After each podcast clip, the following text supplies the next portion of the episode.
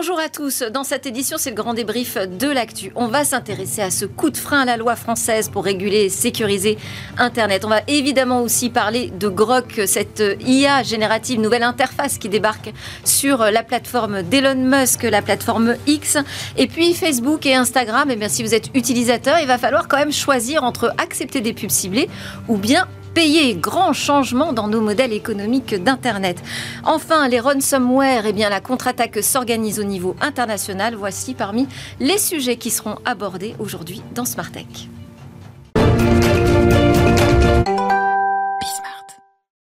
Eh bien, j'ai la French Tech en plateau pour débriefer l'actu tech. Trois entrepreneurs, Alain Garnier, président fondateur de Jamespot, donc euh, une plateforme euh, tricolore qui ose s'attaquer au sujet des plateformes collaboratives, des plateformes de travail et aussi des réseaux sociaux d'entreprise.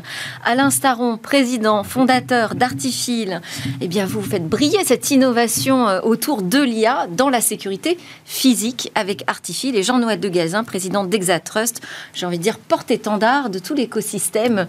Euh, français, européens autour de la cybersécurité et du cloud de confiance. Bonjour à tous les trois, très heureuse de vous avoir en commentateur. La loi française pour réguler et sécuriser Internet semble avoir un petit plomb dans l'aile. En tout cas, il y a une sorte de coup d'arrêt. Elle a été euh, adoptée le 17 octobre et puis depuis, plus rien. Hein. on l'attend euh, pour un passage en commission mixte paritaire et cela n'arrive pas. Est-ce à dire que cette loi finalement euh, n'arrivera que après 2023, en 2024 C'est fort probable et c'est surtout sans doute lié à des euh, messages, des signaux envoyés de la part de la Commission européenne qui a un peu haussé le ton. Je ne sais pas si c'est votre avis. Est-ce que cette loi française allait un petit peu trop loin par rapport à ce qu'attendait Bruxelles? Alain Moi, je peux commencer. Alors, les signaux, sont, Les, voilà, les signaux, euh, les signaux sont clairs. C'est carrément une lettre officielle. Hein. donc euh, là, on n'est pas juste dans les dans les signaux de fumée avec euh, justement les pigeons voyageurs de l'Europe. en fait, il se trouve que la France a pourtant été celle qui a amené cette loi au niveau européen. Oui. Ça, c'est quand même euh, à mettre au crédit justement un peu de la volonté française, euh, en particulier de sécuriser, mais également l'action de la souveraineté. Et le problème, par contre, c'est qu'on n'a pas totalement respecté un peu le calendrier. Et donc là, c'est plutôt des, fautes de quart, euh, tout simplement, j'ai envie de dire, administratif, de délai dans lequel il faut prévenir l'Europe. Sinon, il y a un petit côté impolitesse, on va dire. Et puis, il y a un deuxième sujet, c'est que, et ça, Jean-Noël Barrot d'ailleurs l'avait rappelé à l'Assemblée générale, il ne fallait pas aller trop loin parce que sinon, il s'agit de, de, transposer un droit en fait européen donc finalement, aller trop loin, ce serait avoir l'Europe des 27 Europes. Et là, et là justement, l'Europe nous arrête en disant non, là, ce n'est pas dans le package général. Donc, Plusieurs problèmes en fait. Hein. Plusieurs problèmes. et... On va un petit peu plus loin que euh, ce que prévoit le DSA, donc euh, le règlement européen euh, sur les services numériques. Et puis parfois on confond aussi action de l'État et d'autorité administrative. Moi je pense qu'on a un sujet de fond autour des données, de toute façon. Donc cette loi, elle a dû aller assez loin sur les données parce qu'on sait que la France est très en pointe sur le fait d'être, en fait, de, défendre un modèle numérique dans lequel on peut reprendre la main sur nos données. C'est un enjeu mondial. Hein. C'est pas seulement en France. Là, j'étais au, au, Canada il y a deux semaines avec le ministre euh, de la cybersécurité et du numérique au Canada, puisqu'il y a un ministère euh, dédié à ça. C'est un sujet partout dans le monde, ce contrôle sur les données. Et donc, euh, il y a ce que marque cette situation finalement, au-delà de l'anecdote elle-même, parce que ça se réglera, c'est qu'il y a un désaccord profond sur la stratégie autour des données. Jusqu'où il faut aller, jusqu'où on met la barre dans euh, le, positionnement par rapport aux lois extraterritoriales américaines. On se souvient qu'avant l'été, il y avait eu une tentative de passer rapidement donc le nouveau projet de loi transatlantique euh, euh, d'échange sur les données, un nouveau framework. Privacy Shield, Voilà, avec une nouvelle responsable européenne, commission, enfin assistante de commission de, la commissaire européenne Verstager, qui venait précisément... À la concurrence. Hein. À la concurrence qui venait précisément euh, d'un GAFAM, avec un parcours très emprunt euh, sur, les, sur les GAFAM. Donc il y, a tout, il, y a, il y a quand même un problème de fond. On le voit récemment avec Amazon. Au sein de la Commission européenne, entre les États membres. C'est ça que vous nous dites Je pense qu'il y a un désaccord sur la stratégie autour des données. Et du coup, ben, quand la France euh, qui est très regardé sur ces sujets-là, fait un projet de loi dans lequel, il faut le dire quand même, il était venu à l'université d'été d'Exatrust, euh, Jean-Noël Barrot, il l'avait dit, euh, je ne peux pas non plus aller trop loin et prendre tous les amendements que demandent les députés et les parlementaires, parce que sinon je vais être hors la loi européenne. Mmh. Donc il avait prévenu quelque part. Donc on se retrouve exactement face à la situation. En fait, il avait déjà reçu un courrier de Thierry Breton. Bah, on ne le savait pas à bah, l'époque, bah, mais euh, au mois d'août, euh, on lui avait déjà tiré la sonnette d'alarme. Voilà. Mais je pense qu'on ne peut pas soupçonner euh, Jean-Noël Barrot de ne pas essayer d'avoir une position qui reste relativement audacieuse quand on voit la situation européenne aujourd'hui sur ce sujet des données. Donc il va falloir trancher aussi, avoir une position européenne sur les données alors, on en a quand même une, justement. Le DSA, c'est une position européenne commune. On a trouvé cet accord. Hein. Mais là, la France euh, veut aller plus loin, en fait. On va peut-être un peu trop vite. Démarrons avec le DSA. Ou l'Europe ne va pas assez vite, je ne sais pas, Alain. Il y a une différence de tempo. Oui. Euh, clairement, l'Europe va pas assez vite. Hein. C'est plutôt que la France va trop vite. Hum. On, va de toute façon pas assez vite les uns et les autres dans ce. De notre point de vue français. Il faut aller très vite. Hein. Bien sûr. Maintenant, il y, a, un DSA, il y a, une, loi qui est sortie, enfin en tout cas il y a un texte européen qui est sorti ou en train de sortir. Euh, on ne peut pas aller plus vite que la musique non plus parce que sinon on casse l'Europe et à mon avis, l'Europe en tant qu'entièreté est plus forte qu'un intérêt particulier d'un pays qui voudrait aller plus loin. Il vaut mieux qu'on avance moins loin tous ensemble que plus loin séparément, parce qu'on l'a tous vu hein, depuis l'Irlande, l'Europe fragilisée, l'Europe désorganisée, c'est une Europe fragilisée qui fait la barbelle à tous les, le fameux euh, oligopole. Et puis parfois, euh, ce sont des intentions politiques hein, qu'on peut estimer euh, louables, mais on sait très bien que dans la concrétisation, dans la mise en œuvre, ça ne va pas être voilà, Il y, a ça aussi, mais ça, en l'occurrence, moi, la volonté politique peut être source d'innovation. Si le politique dit je veux qu'on puisse contrôler toutes les identités des, des, gens qui vont sur les sites porno, eh ben, il va falloir qu'on trouve une solution. Mm. Et moi, je fais confiance à tous les ingénieurs de la Terre, en particulier en France, qui sont plutôt bien, bien, bien calibrés, pour trouver des solutions. Donc moi, je ne m'arrête pas à on veut quelque chose qui n'est pas possible. C'est pas vrai. Rien n'est impossible. Alors, des solutions technologiques, il y en a en l'occurrence hein, dans ce domaine, mais c'est la, problématique, c'est comment euh, articuler ces solutions euh, technologiques avec le respect du droit à la vie privée, des droits fondamentaux euh, des bah, citoyens sur Internet. Liberté, protection, c'est hum. liberté, sécurité, c'est le débat qu'on a. Et puis il faut aussi reconnaître que si on prend la question du DSA, euh, en fait la, question de la vie privée, elle est quand même vue de manière différente. C'est-à-dire que je pense que sous l'angle des données, le côté euh, plutôt B2B entreprise, là il y a effectivement peut-être un consensus plus général.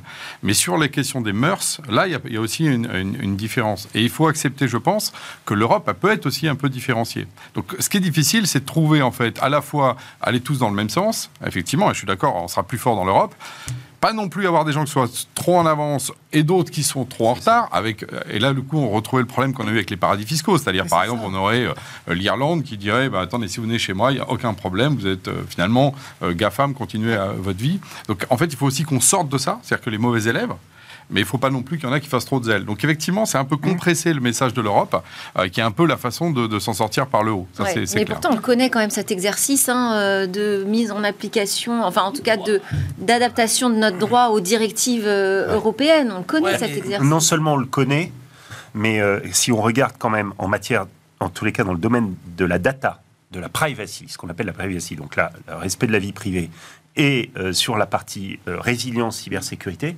la France, non seulement elle connaît les règles, mais elle est l'inspirateur quand même d'un modèle européen.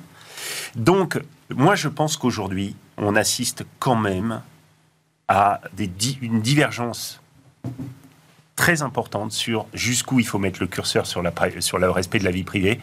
On est, il y a une, aussi une bataille, on ne va pas se, le, se, leurrer là-dessus, il y a une, espèce de bataille euh, entre la France et l'Allemagne euh, sur qui prend le leadership sur ces sujets-là, avec des positions qui sont différentes, euh, notamment... Y compris sur la partie business. Hein, Mais bien sûr sur la partie business, bien sûr, avec, je pense, les Allemands qui voient une opportunité sur le cloud, et nous qui sommes assez en pointe sur tout ce qui est IA, cybersécurité ou quantum, notamment quantum, ordinateur quantique. Et donc voilà, il faut que tout ça se Mm. tout ce monde discute.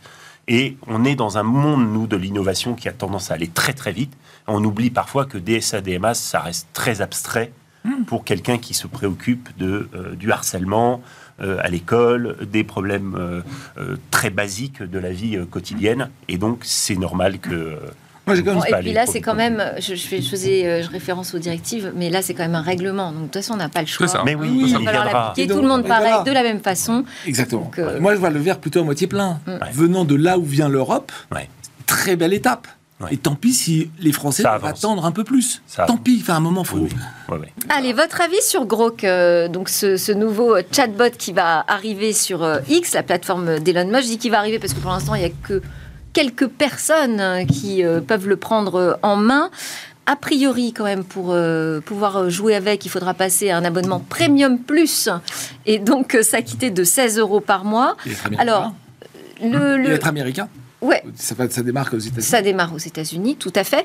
Euh, bon, on parlera aussi du modèle économique. hein. Qu'est-ce que ça veut dire pour le modèle économique de, de la plateforme? Mais déjà, sur le principe, Elon Musk, donc, qui nous explique que l'IA, c'est hyper dangereux, les IA génératives encore plus, mais quand même lance euh, sa, propre, sa propre solution. En disant qu'en plus, c'est mieux que ChatGPT parce que ça va permettre d'avoir des résultats au prompt qui sont euh, actualisés avec toutes les données en temps réel qui sont publiées sur X. Vous dites euh, super, bonne nouvelle ou oulala Attention, danger. Est-ce qu'aujourd'hui, on a envie de mettre 10 euros par mois ou je ne sais quoi? Ouais, est-ce qu'on sera obligé Mais en, en- tout cas, moi, moi- moi, bonne ou mauvaise nouvelle, c'est pas le sujet. C'est que par contre, ça montre vraiment, enfin, plusieurs choses. Sur le personnage Elon Musk, grand hypocrite. Et il avait quand même dit six mois de moratoire. C'est le temps qu'il a mis pour sortir son truc. Enfin, ça, je trouve que c'est d'une alors, business. voilà, voilà. Mais en tout cas, moi, je le, je le- euh, parce que je le mets sur le terrain éthique. Ça, ça ramène aussi à ce personnage sur lequel il faut un petit peu lui enlever des fois les grands projecteurs qu'on lui met. Point numéro 2, par contre, hyper intéressant. On n'arrête pas de dire justement que l'IA, un des points clés, c'est justement qu'il ne soit pas capté par quelques acteurs, parce que justement, les IA vont amener finalement une culture. Mhm. Pourquoi est-ce qu'Elon Musk, enfin, un des éléments au-delà du business, c'est que lui dit, ChatGPT, il est trop woke. Intéressant, hein Mm. Donc en fait, lui dit, moi j'en ai marre qu'on qu'on réponde à des choses positives, euh, polies euh, sur les minorités. Non. Bah, moi, mon grog, il va être un peu... euh, euh, bah, il va être... Il va apporter des réponses sexy, nous dit. Voilà, sexy. Il va être un petit, il peut sortir des sentiers battus sans problème. Et lui, je pense que la question d'ailleurs de la, il n'y a pas de limitation dans la pensée, euh, dans son mode libertaire. Donc ça prouve en tout cas un truc clair, c'est que les modèles d'IA, de toute façon, auront cette question culturelle, Mm. et que donc on a besoin d'avoir des modèles culturels Exact. diversifiés. Et dernier point, Notamment euh, européens. der- et européen. Et dernier point sur l'argent. Aujourd'hui, effectivement, un modèle d'IA, quand il est utilisé par les gens, il coûte effectivement plutôt, euh, d'ailleurs plutôt euh, presque 20-30 dollars par mois en coût d'infra. Il faut se rendre compte qu'en fait, c'est très dispendieux aujourd'hui l'IA. Euh, donc, en fait, même en le, en le vendant à 16 dollars, et ça reste encore pour lui un pari d'un point de vue business model, mais ça prouve en tout cas que l'IA va être une technologie qui va être soit ultra subventionnée par ceux qui ont beaucoup d'argent, soit qui va être assez cher par rapport à effectivement à son usage, mais c'est normal parce que l'intelligence, ça coûte. Oui, mais ça veut dire des usages professionnels. Donc, euh, ça va être quoi? Les, les professionnels, les, les fermes de robots qui vont accéder finalement à cette IA générative? En fait, je veux dire, qui est, le, qui est la cible, qui est le public? Moi, je pense que l'IA génératique, ça reste une techno. Donc, euh, moi, ça m'intéresse pas euh, le, contenu de ce que dit euh, Elon Musk en tant que tel sur le sujet m'intéresse pas beaucoup.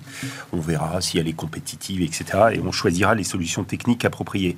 Par contre, moi, j'avais noté une parce que j'aime bien ce que tu dis. on a, on défend cette idée quand même que l'IA c'est, euh, ça va véhiculer une culture, Mm. une, euh, c'est civilisationnel en fait, Mm. quelque part, à terme.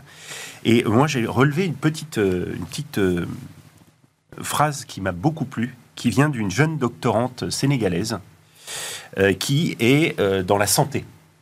Et elle, elle veut utiliser l'intelligence artificielle pour prévenir les risques de cancer et certaines maladies euh, très graves. Et elle dit la chose suivante. Et ça, je pense que c'est, pas une, pas quelqu'un sorti dans le pas. hein, c'est une jeune femme. euh, elle dit Fatou Le Niang. Elle dit si nous n'avons pas de données africaines, nous devons nous baser sur celles qui viennent d'Europe ou des États-Unis. Mais nous ne pouvons pas prédire une maladie avec des données qui ne nous concernent pas. Ah oui. Moi, je pense que ça, ça, ça résume assez bien euh, ce qu'on est en train de dire. Donc, quand est-ce que on va, au lieu de se préoccuper des, on va dire, des frasques de- d'Elon Musk, quand est-ce qu'on va là vraiment se dire, il nous faut des données On se le dit, il y a pour des produire initiatives. nos là, IA, euh, on y va en et on met hein, le paquet là-dessus. Mm. Ouais. tous dessus. Il y a cette question, euh, effectivement, de, l'initiative européenne autour des IA génératives. Comment on fait pour rattraper le, le train là, qui est parti euh, à 1000 à l'heure, quand même euh, Mais il y a aussi ce sujet d'une IA qui va être nourrie par ces contenus postés sur Twitter, avec beaucoup moins de filtres, effectivement, euh, que les précédents. Mais ça veut dire aussi que c'est un modèle qui est non figé. C'est intéressant parce que ChatGPT est figé à 2021. Il n'est pas capable de répondre à des questions d'actualité. Là, on a un modèle totalement différent. Bah, c'est qu'une question de tuyau hein, oui. Mm. pour ChatGPT. On ouvre un robinet et puis ça va marcher. On a parlé de deux choses différentes. Sur... Oui, mais c'est pas le modèle. ChatGPT, c'est pas ce modèle qui a été choisi. Ça a été choisi de sorte qu'on n'abîme pas, on ne transforme pas le grand modèle de langage, on l'adapte en fonction des usages à des niveaux, des couches inférieures. Ça peut évoluer. Ah. Bien sûr. Techniquement, c'est bah, techniquement, il n'y a aucune difficulté. Il y, a deux sujets qui sont. Juste, c'est pas le même euh, résultat et c'est pas les mêmes conséquences parce que bah, c'est quand même. Bah aujourd'hui, Twitter est une plateforme d'influence. Oui, je suis d'accord avec, je suis d'accord avec vous. et véhicule toutes sortes de contenus non filtrés. C'est une responsabilité encore supérieure par rapport à la sortie de ChatGPT, qu'on disait déjà très responsable de plein de choses dans la société. C'est encore autre chose. Alors déjà, enfin, pardon, j'essaie de serrer un peu les, sujets. Déjà, là, on vient de parler de, la manière dont on, L'usage. non, non, dont on alimente les IA. Euh, l'anecdote euh, africaine. Oui. Euh, il y a une anecdote dans l'anecdote, hein, c'est que Facebook, à un moment, a nommé un patron de, la correction des biais en IA. Et ce patron, il est africain. Hmm. Et pourquoi il a rejoint Facebook? Parce qu'il ne reconnaissait pas son visage avec le téléphone. Hmm. Parce qu'il s'est entraîné sur des blancs caucasiens. Hmm. Bon, donc ça, on sait, et c'est parti, il faut le faire. Si vous faites exercice, hein, vous prenez une photo d'un homme avec une balle à côté. Si l'homme est chinois, on dira c'est ping-pong. Si l'homme est caucasien, on dira tennis. C'est radical. Faites l'essai. ça, ça marche très très bien. Donc on voit bien qu'il y a encore beaucoup de boulot là-dessus. Mais là, on est dans l'amont. Quand on dit que est-ce que euh, ChatGPT, ChatGPT s'arrête à 2021, c'est d'abord un problème d'horizon de temps, ce qui fait qu'il lui manque toutes des infos récentes. Dire que l'IA de Elon Musk va sur Twitter, c'est d'une part, je suis jusqu'au plus présent, mais d'autre part, je suis sur des contenus d'un biais euh, absolu. C'est quand même deux choses différentes. Il y a, je suis à jour, et ChatGPT sera à jour, je ne vois pas pourquoi il ne serait pas à jour, et quel poids je donne dans ma corpus Mais ça ne retire rien à la performance de ChatGPT, hein. c'est pas le sujet. Oui, hein. si, parce que si ah je. Bah, non, parce qu'aujourd'hui, je pense que Grok est beaucoup moins performant. Non, si je demande à GPT. LLM euh, si je demande à GPT quel est le prix Nobel de cette année, ben, il n'est pas Voilà, ça sera dépendra des Ah oui, mais c'est pas, c'est pas ça la performance d'un modèle. Euh, non, c'est la compréhension. Oui, bah oui, la compréhension d'un mot dans un contexte de phrase. Oui, le même chat GPT, si je demande euh, est-ce que Albert Camus a refusé le prix Nobel, il me dit oui. Et quand j'ai en quelle année il l'a eu, il me donne l'année. Oui, mais Donc on se rend bien compte qu'il ne comprend pas vraiment. Hein. Non, parce que là, il faut, non, mais là, il ne comprend pas. pas, faut, peu, importe. Oui, mais enfin, c'est pas un moteur de recherche. Le, le, mais ce que je, ce que, parce que je voulais en venir quand même à euh, la manière dont va être nourri cette, euh, ce, ce, modèle de, de, langage, donc avec les, les contenus postés euh, sur Twitter. Et en plus, on vient d'avoir en cadeau, j'ai envie de dire, avec le, la, la, mise en application du, du DSA, du règlement européen, le premier rapport rendu public sur ce qui hmm. passe euh, dans euh, les fourches codines de la modération sur Twitter et on s'aperçoit de la quantité de messages violents, haineux ah qui traînent sur ce réseau, euh, notamment dans sa version française. Hein. d'ailleurs, ça c'est une des surprises. D'ailleurs, de, enfin, on a les datas, donc ça c'est bien. Euh, on voit aussi euh, les cas. On parle de plusieurs milliers de modérateurs sur langue anglaise. On descend à 50 pour le français. 52, je crois qu'on descend à 4 ou 8 pour les allemands et 2 pour, pour certaines langues qui sont dites rares, alors qu'en fait elles sont pour nous importantes, comme l'italien. Le, le, ça déjà, on voit un peu le, le ratio. Et la deuxième chose qu'on voit, et ça c'est une surprise, et je pense que les sociologues auront intérêt à se pencher là-dessus, c'est effectivement, on se plaint en France énormément de cette dimension euh, haineuse sur les réseaux sociaux, en particulier Twitter, enfin X maintenant. Euh, et bien il se trouve qu'on euh, est les plus gros émetteurs. Donc, quelque part, on est aussi, en tant que Français, il faut, vraiment aussi regarder les choses en face, ceux qui se plaignont de ce que nous faisons le plus. C'est-à-dire qu'il y a d'autres peuples européens qui sont beaucoup moins à, diffuser des éléments de haine. C'est ce qu'on voit dans les signalements. Est-ce que, enfin, je sais pas. Mais c'est une réalité statistique parce que on est beaucoup plus vigilant aussi. Euh, euh, Avec 52 modérateurs, c'est pas énorme. On arrive à avoir des scores quand même de suppression non, de c'est parce que c'est la proportion. Très impressionnant. Non, non, non, parce que le ratio par modérateur est supérieur pour les Français que pour les Allemands. Oui, c'est pour ça que je dis. Un modérateur français, il bosse beaucoup plus qu'un voilà, C'est pour ça que je dis qu'on est vraiment là-dessus. Euh, on, est, on a une question à se poser sur notre degré de violence de la société française aujourd'hui et en même temps euh, le fait de refuser cette violence de manière encore plus forte. C'est vrai. C'est-à-dire qu'il y a une violence, j'ai envie de dire, des deux côtés. C'est-à-dire on, on, et ça, et ça, je pense que c'est hyper intéressant pour les sociologues du futur qui analyseront ça pour essayer de comprendre quel était le, mal de cette société française à finalement se détester de ce qu'elle fait euh, elle-même comme violence pour elle-même. Et je pense que c'est naturel plus on est confronté à des trucs horribles, plus on s'énerve. Et donc, euh, voilà, à un moment, soit on reste polissé et tout va bien, soit ça dérive et ça part en hypothèse. Moi, je ne vais pas rentrer trop dans, des, ce débat-là parce que je suis pas là pour faire euh, des, discours politiques, mais c'est vrai que, par exemple, je reviens sur mon exemple du Canada, à Montréal, euh, et les discussions qu'on a pu avoir, c'est quand même intéressant de voir, par exemple, par exemple, hein, ce pays, hein, après je fais pas de, jugement ni de comparaison, mais dans ce pays, quand on aborde la question par exemple de l'immigration et des quotas, on n'a pas de problème. C'est devenu quasiment un facteur d'attractivité pour le pays en tant que tel. Et donc, on va chercher les gens, on fait de la publicité, on favorise le regroupement familial, on fait des choses en faveur de ça. Chez nous, on n'a même pas encore abordé le projet de loi qu'on a déjà supprimé toute discussion sur certains de ces sujets, notamment sur le sujet des mmh. quotas. Je dis pas que c'est bien ou que c'est pas bien. Je dis juste qu'il est clair qu'on n'aborde pas les grands sujets de société d'aujourd'hui mmh. de la même manière avec la même, avec le même, euh, la même sérénité. On a du mal à discuter, à échanger. C'est compliqué, il y a beaucoup d'antagonisme. On, enchaîne avec notre sujet, non, Alain? Oui, enfin, juste pour terminer sur, sur Grok, c'est, euh, ça met en avant l'aval. On a parlé de l'amont, il faut mettre plus de données, etc. Mais l'aval, on parlait de personnalité, j'ai plutôt parlé de, de, propagation de biais. Parce qu'il n'y a pas de personnalité, il n'y a. C'est pas vrai. Il n'y a pas de culture non plus. Ça propage des biais. Et les biais d'X des biais compliqués, avec néanmoins le fait qu'il y a tout et son contraire sur X. Je suis curieux de savoir dans quelle mesure, soit ça amplifie tout et son contraire, ça sera ingérable, on va finir par arrêter, parce qu'on déteste la violence, soit ça va s'annuler, et on va peut-être avoir une modération de X digne de ce nom. Hum. Eh ben, est-ce que vous serez prêt à payer 16 dollars ou 16 euros par mois pour vérifier ça, Alain mais non. Allez, autre sujet, donc là c'est euh, Facebook, Instagram. Euh, bon, bah, pour eux c'est fini la pub ciblée. Enfin, c'est fini. En tout cas, l'Union européenne dit stop à l'utilisation euh, des données sans un consentement explicite des utilisateurs, considérant que pour l'instant c'est pas suffisamment explicite. Et bah, ça, le groupe Meta répond par OK, dans ce cas-là, on va demander aux gens euh, de manière très claire de choisir soit ils acceptent ce service avec de la pub ciblée, soit ils devront payer. Hmm. Alors, dans quel camp allez-vous être? Vous allez payer ou accepter encore cette pub J'ai juste sorti ma calculette. Hein. Euh, c'est assez cher hein, l'abonnement. Hein. Facebook, fait, Facebook fait 11 milliards de dollars de bénéfices trimestriels avec 2 milliards de personnes. Ça veut dire que s'ils devaient le faire payer, c'est 2 euros par personne, hmm. pas 9 ou 13. Voilà, donc à un moment, il faut arrêter. Oui, mais enfin, j'imagine qu'ils considèrent qu'il n'y en a pas beaucoup qui vont payer. Mais c'est pas grave, le reste sera de la pub.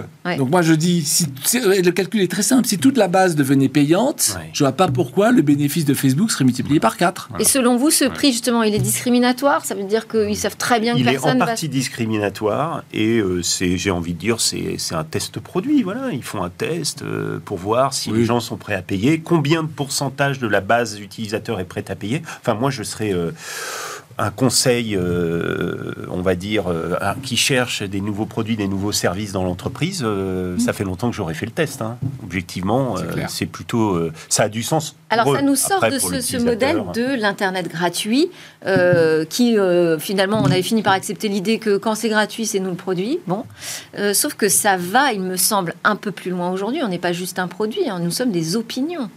Euh, manipulable et euh, manipulé. Ça devient un sujet politique.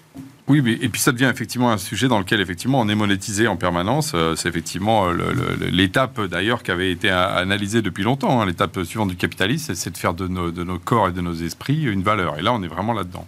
je suis assez d'accord avec ce qu'a dit Jean-Noël, avec les, les calculs qu'a fait Alain. C'est qu'en gros, on a une entreprise là qui, quelque part, on, lui force dans son modèle, parce que clairement, il n'y va pas de, mm. de, de cœur. Ils ont fait un communiqué comme quoi ils trouvaient que c'était pas une bonne idée, euh, parce que ça complique pour eux quand même hein, le message. Hein. Forever free, bah non, parce que forever, ça dépend. Bon, et, simplement, par contre, ce qu'ils vont faire, c'est que là, ils vont maximiser du coup leur profit encore. C'est ça. C'est-à-dire que quelque part, et ça, c'est vraiment intéressant, c'est comment est-ce que euh, on a un peu comme un lutteur grec, quand il est au sol, on n'arrive pas à le, on le prend et, hein. et, et, voire même, il, maintient sa position, euh, parce que finalement, au mieux, ce qui va se passer, imaginons que 10% de la base installée euh, passe en payant, bah, ce qui va se passer tout simplement, c'est que par rapport au calcul qu'a fait Jean-Noël sur la marge, bah, ça y est, sur 10%, ils vont gagner encore de la marge. Donc quelque part, on n'a pas touché le fond du fond du modèle. Et Meta, d'ailleurs, s'en sort de manière, moi je trouve assez, Attendez, assez incroyable. Il nous reste que trois minutes et je voulais absolument qu'on parle avec euh, Jean-Noël de la contre-attaque contre les euh, ransomware, Ah. puisqu'on a quand même une alliance de 50 membres euh, à l'international qui, alors, ne s'engage pas à ne plus jamais payer de rançon, mais en tout cas qui dit que ce serait quand même mieux si on n'en payait pas pour montrer l'exemple et assécher les comptes finalement des euh, groupes de cybercriminels. On va dire que dans le fond, c'est une position qui est parfaitement cohérente et éthique pour le coup. Hum. On ne va pas euh, encourager, on va dire, à euh, payer le crime euh, pour euh, ben, sortir de, de- de ce problème-là. Maintenant, bon, on se souvient aussi qu'en France, on a entre-temps fait passer euh, une, euh, une loi pour euh, justement permettre le remboursement, en fait, la prise en charge par les assurances du remboursement euh, des ransomware. Des rançons payées. Voilà, donc ça veut dire qu'il y a quand même, alors que, je désolé de revenir de encore au Canada, alliance. mais au Canada, La par France exemple, fait partie on de cette alliance, Jean-Noël. Donc ça veut dire Tout que ça pourrait changer. Tout à fait. Donc je dirais que là encore, on est un peu comme dans la, ce qu'on disait tout à l'heure sur le projet de loi numérique. Il va y avoir à la fin une position intermédiaire. Euh, ce qui est certain, c'est que euh, la collaboration en matière de cybersécurité, c'est comme les données pour l'IA. Euh, plus il y en a, plus on est performant.